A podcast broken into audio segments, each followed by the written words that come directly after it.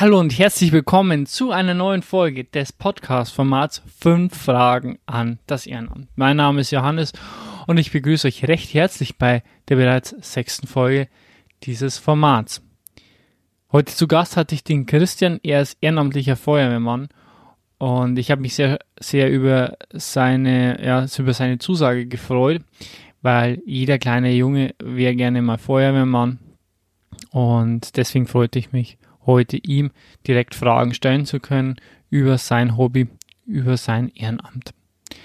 In diesem Sinne kommt jetzt das Intro, die Intro-Musik und dann geht's auch direkt los mit dem Podcast Christian, der Feuerwehrmann. Viel Spaß dabei.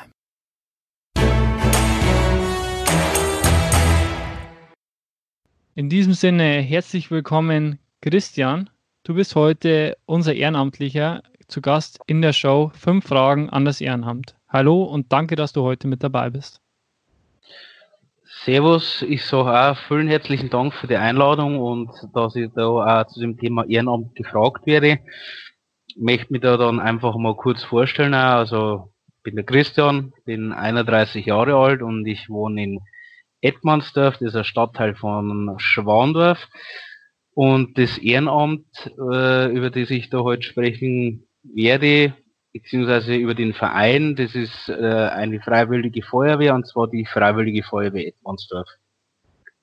Genau, und bei dem Podcast-Format fünf Fragen an das Ehrenamt stelle ich ja immer fünf Fragen. Du hast mir die erste Frage schon ein Stück weit vorweggenommen, hast dich ja kurz vorgestellt, dass sich auch die Zuhörer zu Hause ähm, ja, kennenlernen. Die zweite Frage ist immer die, die, die, die Tätigkeit bei deinem Ehrenamt. Ähm, was machst du genau bei der Feuerwehr Edmondsdorf, Christian? Also es ist ja so, Feuerwehr unterteilt sich ja immer in einen Feuerwehrverein, der wo so jetzt mal die repräsentativen Aufgaben über hat und dann hast ja du die äh, aktive Feuerwehrmannschaft.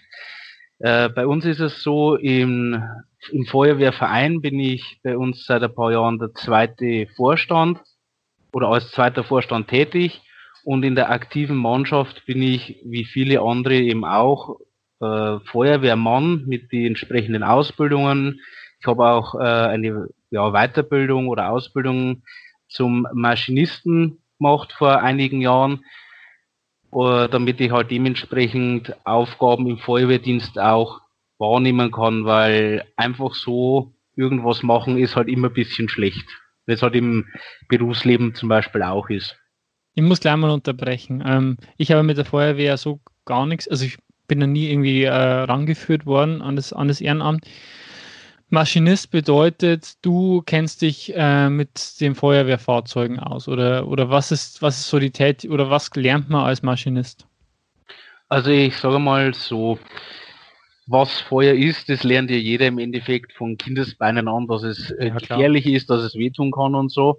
Und äh, die verschiedenen Ausbildungen bei der Feuerwehr gliedern sich äh, so auf, dass man zum Beispiel mit einem mit einer Truppmann-Ausbildung, also mittlerweile heißt das Ganze anders, äh, erwirbst du quasi die Grundtätigkeiten und dann gibt's eben Ausbildungen wie die von mir erwähnte Maschinistenausbildung, die spezielle Kenntnisse ausbaut oder für spezielle Sachen berechtigt. Und beim Maschinisten ist es zum Beispiel so, dass wenn jetzt zu einem Einsatz gefahren wird, sei es jetzt ein kleines Feuerwehrauto oder ein großer LKW, da muss zum Einsatz ein Maschinist fahren sofern verfügbar, weil der Maschinist zum einen die Einweisung auf das Feuerwehrfahrzeug hat und zum einen die Einweisung auf die technischen Geräte. Also ähm, ich meine jetzt damit zum Beispiel nicht eine Rettungsschere oder ein Rettungsspreizer, mit der die Feuerwehrleute vorne an einem verunfallten Fahrzeug zum Beispiel rumschneiden, sondern ich meine jetzt zum Beispiel die Feuerlöschpumpe, mit der das Wasser über, also vom Hydranten oder von einem See heraus zum Beispiel, übers Fahrzeug an die Einsatzstelle befördert wird oder zum Beispiel das Aggregat, das die Energie für diese Rettungsschere oder den Rettungsspreizer äh, zur Verfügung stellt. Das ist der Maschinist, ne? der wo auch den äh, Kommandanten dann unterstützt, äh, in Form dessen, dass wenn jetzt ein Feuerwehrmann zum Beispiel die Aufgabe zugeteilt bekommt, du nimmst jetzt, ähm, was weiß ich, eine Schaufel und verteilst jetzt da vorne Ölbindemittel und so und dann ist es ja ab und zu so, gerade wenn das Feuerwehrauto neu ist, dann wissen manche halt oft nicht, wo ist welches Werkzeug. Das nimmt halt der Maschinist dann raus, gibt es aus, dass die arbeiten können. Nach Beendigung des Einsatzes ist der Maschinist aber auch wieder dafür verantwortlich, dass das Fahrzeug wieder komplett bestückt ist, dass jedes Werkzeug wieder an seinem Platz ist, dass alles sicher verstaut ist, nichts rausfallen kann während der Fahrt oder wenn zum Beispiel ein Feuerwehrschlauch beim Brandeinsatz oder bei einer Übung kann es ja auch passieren, kaputt geht, dann muss das äh, muss der Maschinist das am Gerätewort melden, dass das zum Beispiel ausgetauscht oder repariert wird. Ne? Okay, okay, die, ähm, die Tätigkeit habe ich jetzt verstanden. Ähm, jetzt mal eine andere Frage dahingehend. Ähm, wenn man jetzt im Feuer, als Feuerwehrmannschaft ausrückt, dann ja. ist praktisch der, der Kommandant ist sozusagen der, der Chef der Gruppe, oder? Und ähm, dann hat man den Maschinisten und dann hat man dann, die restlichen sind einfach die, haben die einen speziellen Namen, die dann da noch mitfahren? Oder welche Gruppen gibt es überhaupt bei so einem Einsatz? Ja, ich sage mal so, du hast halt bei einem Fahrzeug, also bei unser Fahrzeug ist ein sogenanntes TSF, also ein Tragkraft-Spritzenfahrzeug. Das ist so ein Mercedes Sprinterbus ist das. Da finden sechs Personen drin Platz. Äh, zum einen der Maschinist, der, der auch fährt. Dann hast du äh, vorne rechts am Beifahrersitz einen Kommandanten. Mhm. Äh, oder wenn jetzt ein Kommandant mal nicht Zeit hätte, weil ich meine, äh, wir haben zwei Kommandanten und die gehen natürlich auch beide in die Arbeit. Also es ist halt nicht mehr so wie früher, dass immer jemand da ist. Dann hast du einen, auch Möglichkeit, einen Gruppenführer, der auf dem Kommandantenposten sitzt, der einfach die entsprechende Ausbildung hat und auch dann die Verantwortung in dem jeweiligen Einsatz für die jeweilige Gruppe, mit der er unterwegs ist. Ja. Und äh, je höher da die Ausbildung ist, desto mehr Verantwortung hat der. Und ich sage mal, im Fahrzeug selber, äh, es wird halt immer unterschieden nach Trupps. Also Trupps sind ja immer zwei Mann. Und da hast du dann entweder zum Beispiel einen Wassertrupp. Ja, der Wassertrupp ist dafür zuständig, dass er äh, die Wasserversorgung von einem Hydranten zur Pumpe, zum Maschinisten herstellt. Ja, oder aus dem See heraus, die die Schlauchleitung legt. Dann gibt es einen sogenannten Schlauchtrupp, gibt es zum Beispiel, der für den Aufbau der Schlauchstrecke verantwortlich ist. Oder es gibt dann einen sogenannten Angriffstrupp, ja, der steht dann vorne, wenn es jetzt zum Beispiel brennt, am Strahlrohr und löscht.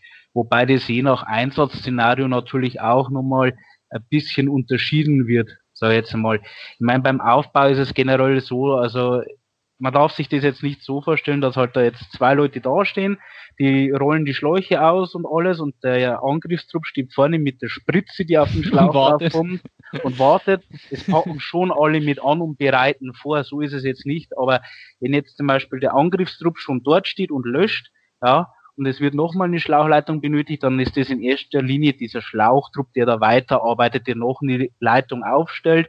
Und dann zum Beispiel vom Gruppenführer, vom Kommandanten oder der Kommandant oder der Gruppenführer, das heißt je nach Einsatzszenario auch Abschnittsleiter, ja, der sagt dann, okay, ihr baut da eine zweite Leitung auf mit dieser und dieser Rohrgröße und stellt euch dann dorthin, postiert euch da und löscht. Oder gebt, äh, schirmt das andere Gebäude zum Beispiel ab, weil durch die Hitzeentwicklung beim Brand als Beispiel können ja auch andere Gebäude anfangen zu brennen. Ne? Klar, man braucht in diesen, in diesen Extremsituationen halt klare Aufgabenzuweisungen wahrscheinlich, aber die kann man dann halt auch aufweichen und hin und her, hin und her schieben, die Aufgaben, klar. Wenn jetzt, halt, aber wenn Sie jetzt halt in, in praktisch, ihr kriegt praktisch den Funk, ihr seid zum Beispiel zu Hause oder in der Arbeit, ja. und dann ähm, versucht ihr schnellstmöglich zum Feuerwehrhaus zu kommen, fahrt los, wird dann praktisch, die werden da die Aufgaben verteilt, weil ich meine, klar, wenn es jetzt brennt, dann ist es klar, aber es gibt ja dann auch zum Beispiel Autounfall oder irgendwie irgendwelche anderen äh, Szenarien. Es muss, müssen ja die Aufgaben wahrscheinlich auch irgendwie immer anders verteilt werden. Oder von der Größe des Objekts, was brennt, oder wann wird eigentlich die Aufgabenverteilung gemacht? Nee, ich sage jetzt mal so, also wenn der Alarm reinkommt über Sirene, was ja so viele Leute hören, gerade am Land draußen ist es ja sehr weit verbreitet oder über Funkweg oder die SMS oder ach weiß Gott, was es alles gibt, ne? Ja. Äh, dann wird erstmal eingerückt zum Feuerwehrhaus. Äh, jeder kleidet sich ein mit seiner persönlichen Schutzausrüstung, also Stiefel, Hose, Jacke, Helm, Handschuhe. Dann geht's rein ins Feuerwehrauto und dann, wenn alle sitzen, die Türen sicher zu sind, dass keiner rausfällt, weil Sicherheit ist immer das oberste Gebot, dann wird rausgefahren.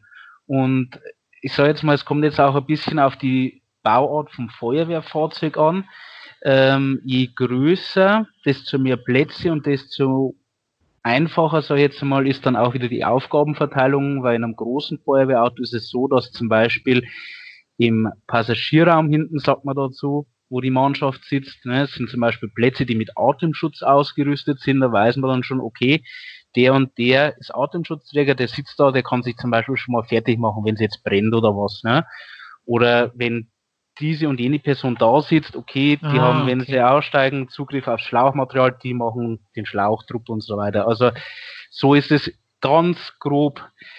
In allererster Linie ist es oft so, es kommt immer ein bisschen aufs Einsatzszenario an. Ja?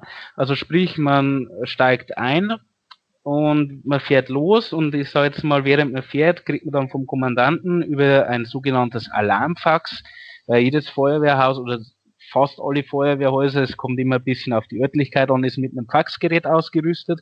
Die kriegen dann diese Alarmmeldung von der Leitstelle nochmal per Fax ja, und, und von dem Fax liest dann der Kommandant runter, okay, wir müssen jetzt nach Edmandsdorf in die mhm. Musterstraße, da haben wir jetzt dieses Szenario und anhand dem wird dann schon mal grob die Aufgaben vorfestgelegt, weil oftmals ist es so, du kommst hin und der Erste, der aussteigt und schaut, ist dann der Kommandant oder Gruppenführer, der macht erstmal ein Bild von der Lage, weil äh, das Problem, oder was heißt Problem, die unsichere Variable in der ganzen Sache ist, wenn jetzt jemand einen Schadensfall hat und die Feuerwehr braucht.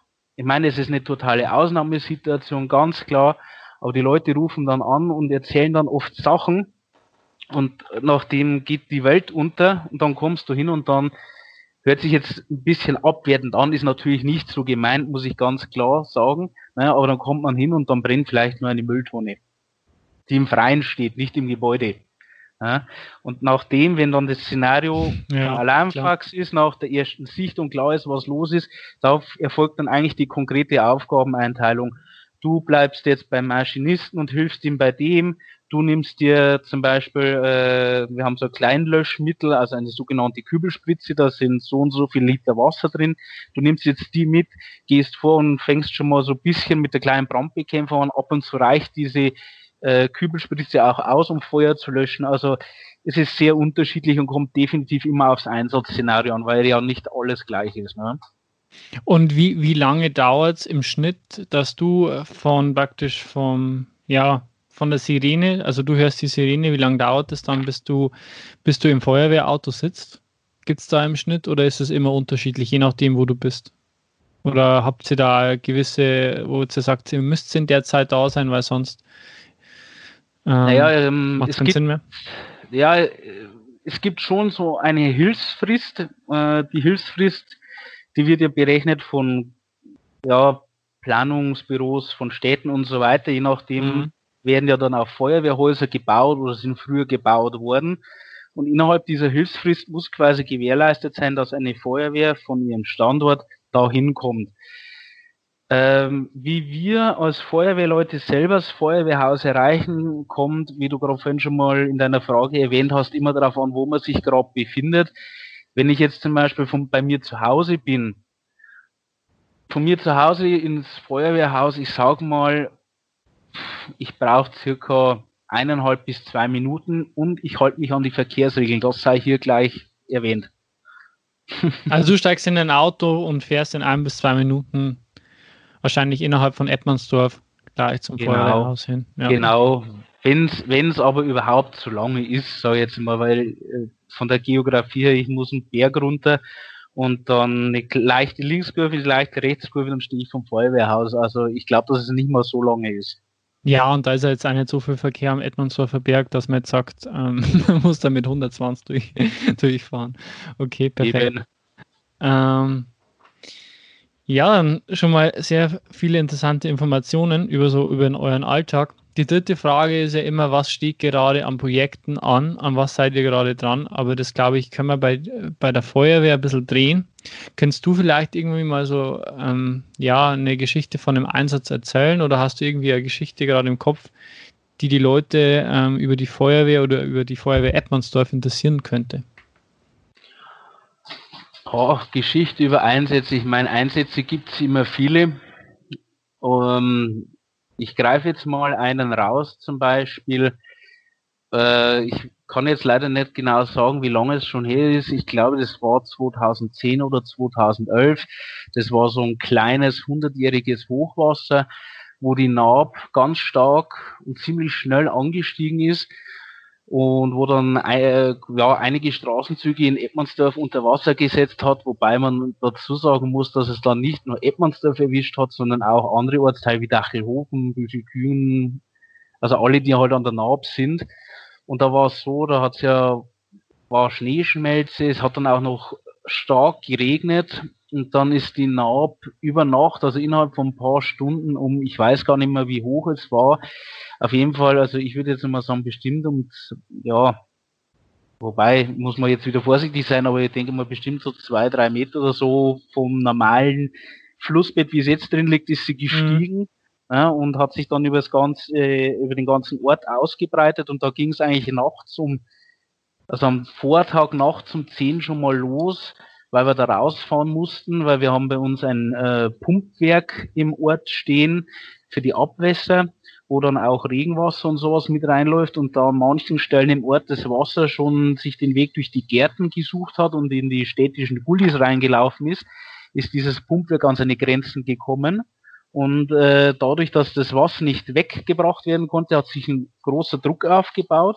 Und wenn die Pumpen ausgeschalten haben, dann hat es immer die Schachdeckel aus den Kanalschächten gehoben.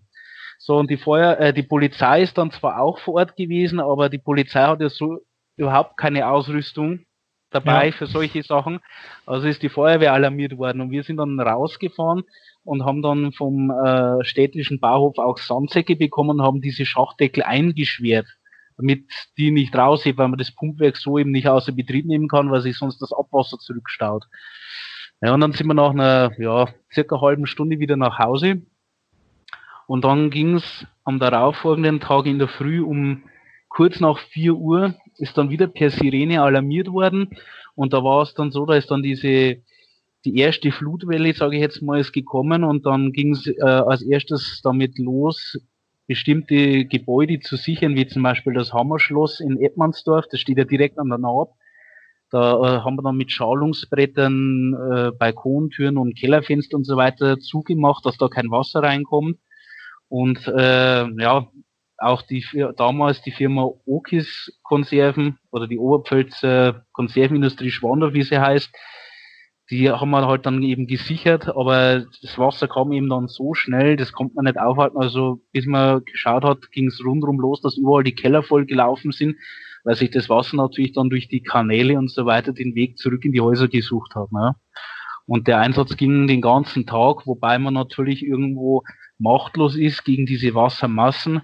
Und da hat man halt eben einfach den schwierigen Spagat dann und das war damals schon ja ein bisschen als Stress zu empfinden, weil man möchte den Leuten helfen, aber irgendwann kommst du an den Punkt, dass du sagst, okay, ich bringe das Wasser nicht mehr raus und ich kann das Haus, man sagt jetzt dazu, so nicht mehr halten.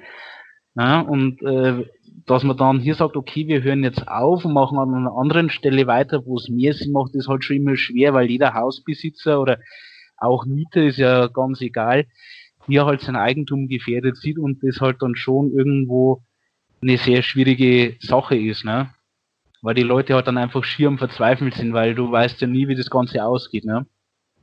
Den, Spag den, den Spagat habt ihr ja eigentlich immer, oder? Immer wenn ihr auf einen Einsatz fährt, weil natürlich könnt ihr Sachen nur retten, aber es kann ja manchmal dann einfach auch zu, zu, zu spät sein. Ja, das ist halt immer das Thema. Ich sage jetzt mal, wenn es äh, jetzt heißt, keine Ahnung, es ist zum Beispiel ein Baum umgestürzt, war jetzt im ja. letzten Winter mit Sturm und Schnee und so weiter immer so eine Sache. Ich meine, da fährt man dann, man nimmt es natürlich ernst, weil Einsatz und Alarm ist Alarm, aber man geht ein bisschen gelassener an die Sache, weil ein Baum, der jetzt über eine Straße gestürzt ist, wo das schon jemand gemeldet hat, also sprich, da stehen Autos davor, die sind erkennbar. Ähm, da geht man etwas ruhiger und gelassener an die Sache, als wie wenn es jetzt heißt, äh, es brennt ein Wohnhaus, es sind noch Menschen, es werden noch Menschen im Gebäude vermutet, also Menschen leben in Gefahr, dann sag jetzt mal, man hat eine gewisse Anspannung und geht da ganz anders an die Sache ran, aber natürlich immer mit dem wichtigen und auch richtigen Maß an Professionalität, Ruhe und Gelassenheit. Und das zwar deswegen, weil nicht, weil es uns total egal ist, was da rauskommt, ja, sondern einfach, äh, oberste Priorität ist einfach Sicherheit. Und wenn wir anfangen zu wudeln, dann passiert einfach viel zu schnell was. Gerade auf der Anfahrt vom Feuerwehrhaus zu der Einsatzstelle, wo man mit Blaulicht und Martinshorn fährt, weil das oft immer als selbstverständlich gesehen wird. Ja, da kommt ein großes rotes Auto mit Lichtern und Blinklichtern und einer ganz lauten Trompete am Dach. Das hört man, da fährt man zur Seite und sonst was. Aber gerade da passiert eben so viel, weil es eben nicht rechtzeitig wahrgenommen wird oder weil der Teilnehmer in dem PKW vor einem oder der von der Seite kommt, einfach äh, unkalkulierbar reagiert und dann passiert eben was. Und gerade das liest man ja so viel in den Zeitungen, dass, oder was heißt viel oft, dass gerade bei den Alarmfahrten vom Gerätehaus zum Einsatz oder auch oft von der Wohn- oder Arbeitsstätte zum Gerätehaus, dass da so viel passiert und das muss einfach nicht sein. Ja. Das heißt, das höhere Risiko ist eigentlich eher da, äh, dass ihr sicher zum Einsatz kommt, als dann der Einsatz an sich. Kann man das, kann man das so sagen? Nein, kommt auch wieder aufs Szenario drauf mhm. an, ne? Weil ich meine, beim Brandeinsatz, natürlich ist bei einem Brandeinsatz derjenige Feuerwehrmann oder diejenige Feuerwehrfrau, die jetzt zum Beispiel bei der Wasserversorgung ist und jetzt, ich sage jetzt mal, einen halben Kilometer entfernt meiner Weg am Hydranten steht, immer etwas sicherer Klar. als wie derjenige Feuerwehrmann oder Feuerwehrfrau, der zum Beispiel mit dem Angriffstrupp unter Atemschutz im Gebäude ist und versucht, Personen zu retten. Also das ist ganz klar und das ist auch das Risiko, wenn ich zum Beispiel in einem brennenden Gebäude drin bin, ist natürlich auch höher als wir auf einer Alarmfahrt, weil da, das ist ja ein total unkalkulierbares Risiko. Aber was ich einfach damit sagen will, es ist einfach, egal was wir bei der Feuerwehr machen, es ist immer mit einer gewissen Gefahr behaftet. Und es geht damit schon los mit einer, sage ich mal, einem unbedeutenden Fahrfehler bis hin zu einer Unachtsamkeit im Einsatz. Ne? Gerade einfach auch deswegen, weil wir die Örtlichkeiten, wo wir hinfahren, also jetzt bei Privathäusern zum Beispiel, die kennen wir meistens zu 95 Prozent nicht, weil äh, klar, wenn es jetzt logisch. bei meinen Eltern brennen würde, da könnte ich blind durchs Haus laufen. Aber wenn ich im Haus wegen, brennt, ja. Wenn ich aber halt jetzt den Nachbarn drei Häuser weiter müsste, ja, okay, Haustür, das weiß ich, aber dann ist es vorbei, ne? Was also, ist dann da? Mh, hm? schwierig. Was ist dann da der Hauptteil der, der Einsätze? Ist es immer mit meistens mit Feuer oder ist es eher mit Unwetter und umgestürzten Bäumen oder dass man Tiere retten muss oder was ist da so das meiste bei euch? Oder Verkehrsunfälle? Also, also ich sage mal so, das, äh, der Spruch von der Feuerwehr ist ja retten, schützen, bergen, löschen, also ein breit gefächertes Portfolio, sei jetzt mal, was wir anbieten. Wobei sich aber die Aufgaben, mit denen eine Feuerwehr konfrontiert wird, schon geändert haben, sage ich jetzt einmal. Weil es war halt einfach, wenn man jetzt halt Jahre zurückdenkt, also jetzt nicht so ein, zwei, sondern sagen wir so 30, 40 Jahre, war das Thema Löschen, weil es brennt, schon höher als wie es jetzt ist, wo gerade in den Häusern mit Rauchmelder und so weiter ja und neueren Techniken und Zentralheizung, wo einfach nicht mehr in jeder Stube ein Ofen steht, das ganze Thema alles sich zum besseren und zum sicheren gewandelt hat. Ich meine, löschen tun wir deswegen auch noch, aber der Großteil ist eigentlich immer, ich sage jetzt mal, die sogenannte technische Hilfeleistung. Und unter die technische Hilfeleistung fällt ja alles Mögliche mit rein. Also vom, im Endeffekt äh, die Katze vom Baum holen, äh, über den Verkehrsunfall, über die Ölspur bis äh, dazu, dass jemand äh, zum Beispiel in der Wohnung gestürzt ist, die Tür nicht öffnen kann, der Rettungsdienst nicht reinkommt und wird zum Türöffnen dazu gerufen werden. Also äh, gerade die technische Hilfeleistung ist ein sehr breit gefächertes Gebiet, aber Fakt ist, dass der Trend aktuell wirklich vom Feuer, vom Löschen doch sehr stark Richtung technische Hilfeleistung geht. Oder, oder besser gesagt menschliche Hilfeleistung, weil irgendwelche Menschen Probleme haben, ja. Ja. Das Feuerwehr, weil das Feuer nicht mehr das Problem ist. Okay. Gehen wir mal zu positiveren äh, Themen.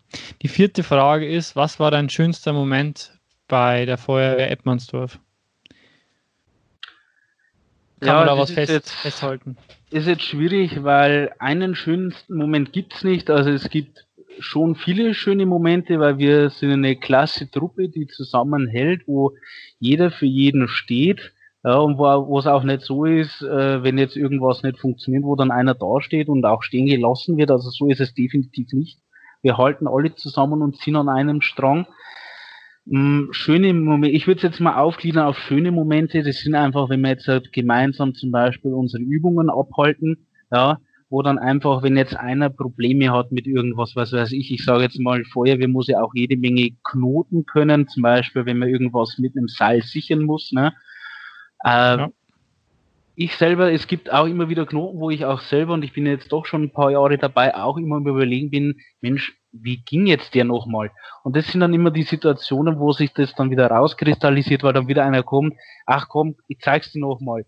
Ich meine jetzt damit einfach das, das Miteinander, dass man immer zusammentut, also es arbeitet keiner gegen den anderen und das ist halt einfach das Schöne. Oder äh, wenn man dann irgendwelche Veranstaltungen hat oder zum Beispiel eine Verkehrsabsicherung bei äh, zum Beispiel einem St. Martinszug oder was bei uns im Ort von der Pfarrkirche zum Kindergarten, wo du halt einfach auch siehst, entweder die großen Augen der Kinder, weil, ui, da steht ein Feuerwehrauto, ne? oder einfach auch von den Leuten, die sich freuen darüber, dass da unterstützt und abgesichert wird und dass die dann einfach irgendwo rumtappen und jeder machen kann, was er will. Ja? Das sind halt einfach schöne Momente. Ich habe jetzt nur eine Frage an dich, also bevor wir zur, zur ähm, offiziell letzten kommen, die ich mir immer gestellt habe. ähm, wenn ihr ein Feuerwehrfest habt, also ich glaube, ihr habt ja nächstes Jahr wieder ein großes Feuerwehrfest. Ja. Wie ist es, wie ist es dann? Ähm, ihr seid ja dann alle am Feuerwehrfest. Gibt es dann welche, die immer noch ausrücken können? Oder wird man dann von einer anderen Feuerwehr unterstützt? Oder die sind ja dann teilweise wahrscheinlich zu Gast? Wer ist dann eigentlich im Einsatz, wenn ein Feuerwehrfest ist? Ja, also äh, ich sage jetzt mal, da kennt man immer wieder dieses Klischee von, nicht von der freiwilligen Feuerwehr, sondern von der freiwilligen Feuerwehr. Ja. Ich meine, äh, dass wir natürlich auf unserem eigenen Fest auch ein bisschen feiern werden, das ist klar, aber es ist so, dass immer von der Mannschaft immer wieder Leute da sind, die nüchtern sind, die auf dem Einsatz mitfahren können. Ich meine, gerade bei jetzt nächste, im nächsten Jahr, wo wir unser 150-jähriges Feuerwehrfest haben, da, das sprechen wir halt vorher ab. Das wird dann einfach ausgemacht. Okay, pass auf, wer macht was, wie schaut das aus? Da wird es halt einfach ausgemacht, ne? Aber im Großen und Ganzen ist es eben so, da die äh, Alarmierung über die Leitstelle in Amberg erfolgt, der alarmiert ja je nach gemeldeter Örtlichkeit die Feuerwehr, die am nächsten dran ist. Und ich meine, wenn es dann einfach wirklich mal so ist, dass es gerade eben nicht geht oder dass man sagt, was weiß ich, das Feuerwehrauto ist kaputt, ist jetzt zum Beispiel auch so ein Fall, dann geht man in den sogenannten Status 6 nicht dienstbereit. Ja, und dann kann man eben nicht alarmiert werden und dann werden eben die Feuerwehren, die Nachbarfeuerwehren, die außenrum sind, werden dann mit herangezogen. Aber ich sage jetzt mal, auch wenn jetzt zum Beispiel wie bei uns nächstes Jahr dieses 150-jährige Feuerwehrfest ist, äh, es sind trotzdem immer Leute da, die nüchtern und einsatzbereit sind. Also da gibt's nie irgendwie eine Situation, dass man sagt, okay, äh, wir können nicht ausrücken, weil wir jetzt ein Bier zu viel haben oder so. Mhm. Und da merkt man halt einfach, wie wichtig äh, den Personen oder dir das, das Ehrenamt dann ist, dass man sagt, ähm, da gibt's eigentlich keine Ausnahme, man, man hilft immer. Okay, dann die, die letzte und fünfte Frage ist, was wünschst du dir, äh, Christian, für die Zukunft des Ehrenamts des, des Feuerwehrmanns, auch hinsichtlich äh, deiner Feuerwehr in Eppmannsdorf? Ja, also das allererste, was ganz oben auf der Liste steht, ist natürlich immer Nachwuchs, Nachwuchs, Nach Nachwuchs, aber ähm, das glaube ich haben natürlich auch mehrere Vereine diesen Wunsch, also nicht nur wir. Aber es ist wirklich so in erster Linie immer Nachwuchs oder ich meine, es müssen ja nicht nur Junge sein, es kann auch ein Familienvater sein, der sagt, ach du, ich habe mich jetzt da lange nicht für interessiert, aber irgendwie wäre es jetzt doch interessant. Es ist jeder gern gesehen. Wir freuen uns über jeden, der dazukommt. Einfach, dass die Mannschaft wächst, weil dadurch auch der Zusammenhalt in der Mannschaft, im Dorf wächst. Ja, die Leute wachsen zusammen. Äh, soll sich jetzt nicht so anhören, wie alle haben sich lieb, alle haben sich gern, aber es fördert halt einfach die Gemeinschaft. Und ich sage mal so, es ist einfach dadurch, dass oberste Ziel immer gesichert, weil warum macht man ein Ehrenamt? Äh, man will ja helfen, weil man ja auch immer davon ausgeht, wenn ich ein Problem habe, kommen, würden genauso andere kommen und mir helfen. Und das ist eben immer der oberste Antrieb. Und drum, der größte Wunsch ist eigentlich immer, äh, dass Nachwuchs kommt und natürlich, das hätte ich jetzt beinahe vergessen, dass man immer bei einem, von einem Einsatz, egal was es ist, dass wir gesund und heil wieder nach Hause kommen. Alle. Das sind eigentlich so die größten ich, Wünsche. Und wenn jetzt ähm, gerade einer zuhört, der jetzt schon, wir haben es ja gerade gesagt, nicht mehr zur Jugendfeuerwehrzeit, sondern zum Beispiel 20 ist oder 30 ist, wie wäre dann bei euch zum Beispiel ähm, der Weg? Also er würde sich einfach bei euch melden und ähm, würde dann genauso die nötig, notwendigen Trainings bekommen, damit er mit euch ausrücken kann, oder? So Natürlich, dauert so dann ein paar Monate und dann ist man, dann ist man bereit. Ja, natürlich, so ist es. Also ich meine, er kann sich dann melden, entweder beim Kommandanten oder bei je, eigentlich jedem von unseren Feuerwehrmännern und Frauen, das ist eigentlich total egal. Der kann sich bei jedem melden. Ne, und äh, wir verfahren dann in der Regel immer so, wenn wir eine Übung abhalten, dann laden wir natürlich die auch immer gerne dazu ein, dass sie sich das dann auch mal anschauen können, wie läuft es ab. Und wenn jetzt einer sagt, okay, er möchte dazugehen, dann, so wie es überall ist, muss er halt auch einen äh, Beitritts- oder Eintrittsantrag ausfüllen. Ja? Und dann ist das kein Thema, dann ist er dabei. Und dann ist es natürlich so klar, ich sage jetzt mal Wartezeit dazu, wo es ja sowas nicht ist. Es, es gibt immer so eine kleine Wartezeit bis halt wieder Lehrgänge stattfinden, weil da halt immer mehr Leute von verschiedenen Feuerwehren auch zusammenkommen. Die letzten Lehrgänge, da hat man jetzt Gott sei Dank so viele Teilnehmer, das war direkt bei uns selbst am Standort, weil wir eben so viele hatten. Ja. Aber es werden dann auch immer zeitnah Lehrgänge gemacht, damit sich die Leute qualifizieren können, dass sie dann auch Aufgaben in dem Dienst wahrnehmen können und halt auch für das, was auf sie zukommt, äh, gewappnet sind. Ne? Das heißt, Lehrgänge, da, lernt, da, da ist eher so auch mehr wahrscheinlich Faktenwissen dabei, aber diese Übungen sind wirklich so Probeeinsätze, oder? Dass man das. Ja, also die Lehrgänge. Oder was ist der Unterschied da, da dazwischen? Naja, bei den Lehrgängen, also ich sage jetzt mal, man kann jetzt nicht sagen, das ist 50% so, 50% so, also es kommt immer auf den Lehrgang an, aber es ist natürlich immer äh, theoretisches Wissen dabei, ohne das geht's nirgends, das ist ja schon immer so. Und äh, diese Unterrichtseinheiten sind immer, egal ob es jetzt ein Funklehrgang ist, ob es dieser gr grundsätzliche Lehrgang ist für den Truppmann oder ähnliches. Es ist nicht nur Theorie, es ist dann auch immer Praxis dabei, wo das äh, Erlernte oder das theoretisch Angeeignete dann auch umgesetzt werden kann, wo auch jeder drankommt, wo auch jeder machen darf. Ja, wenn ich mir jetzt äh, zum Beispiel meinen Maschinistenlehrgang hernehme, ich habe den damals in Trausnitz besucht, weil eben da äh, für den ganzen Landkreis einer war. Ja, und das ja. waren, boah, muss jetzt lügen, weil ich die genaue Dauer nicht mehr weiß, aber es waren auf jeden Fall äh, zwei Tage oder zwei Abende besser gesagt, waren reiner Theorieunterricht und dann waren zwei Samstage, da hat man Praxisübungen, wo man dann halt wirklich Schlauchstrecken aufgebaut haben, Pumpe hingestellt und wo halt jeder auch probieren konnte, würdest du das so machen oder würdest du das so machen. Ne? Und dann war zum Schluss, das war dann quasi unsere Prüfung, da ist dann ein äh, Übungseinsatz eingeleitet worden, wo wir dann äh, das alles aufgebaut haben, wo es jetzt dann nicht darum ging, dass jetzt einer im Feld steht und mit der Spritze Wasser im Feld verteilt, sondern einfach nur darum, dass jeder von uns äh, seine Pumpe zum Beispiel bedient hat, Schlauchstrecke aufgebaut hat oder sein Equipment, was er halt so braucht, verwaltet hat. Einfach um zu sehen, dass das, was man erlernt hat, was man geübt hat, auch umgesetzt werden kann. Aber es ist immer so, jede Übung, jede Schulung, jeder Lehrgang ist immer ein kleiner Teil oder ein etwas größerer Teil Theorie, aber auch immer Praxis. Also bei uns ist das immer eine gesunde Mischung. Hört sich, hört sich gut an. wer jetzt halt Lust hat, äh, zur Feuerwehr Edmondsdorf zu gehen oder zu jeder anderen Feuerwehr in seiner Umgebung, ähm, der soll das jetzt gerne tun. Ähm, das war es eigentlich von meiner Seite für diesen Podcast. An der Stelle auch danke, Christian, dass du mit dabei warst und uns mal so ein bisschen was erzählt hast über das Leben ähm, des ehrenamtlichen Feuerwehrmanns.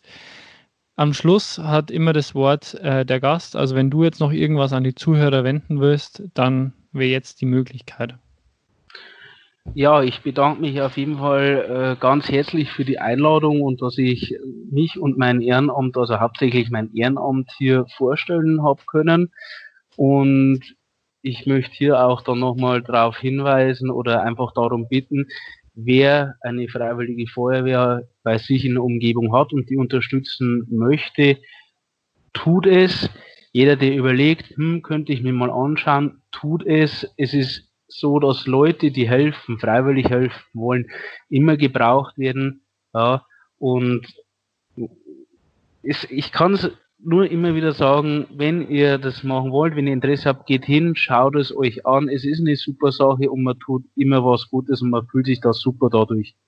Ja. Und sind wir mal gespannt, vielleicht kommt der ein oder andere, der es hört, nächstes Jahr mal auf unserem 150-jährigen Feuerwehrfest vorbei. Würde mich freuen, wenn man da doch mal das ein oder andere persönliche Wort wechseln kann.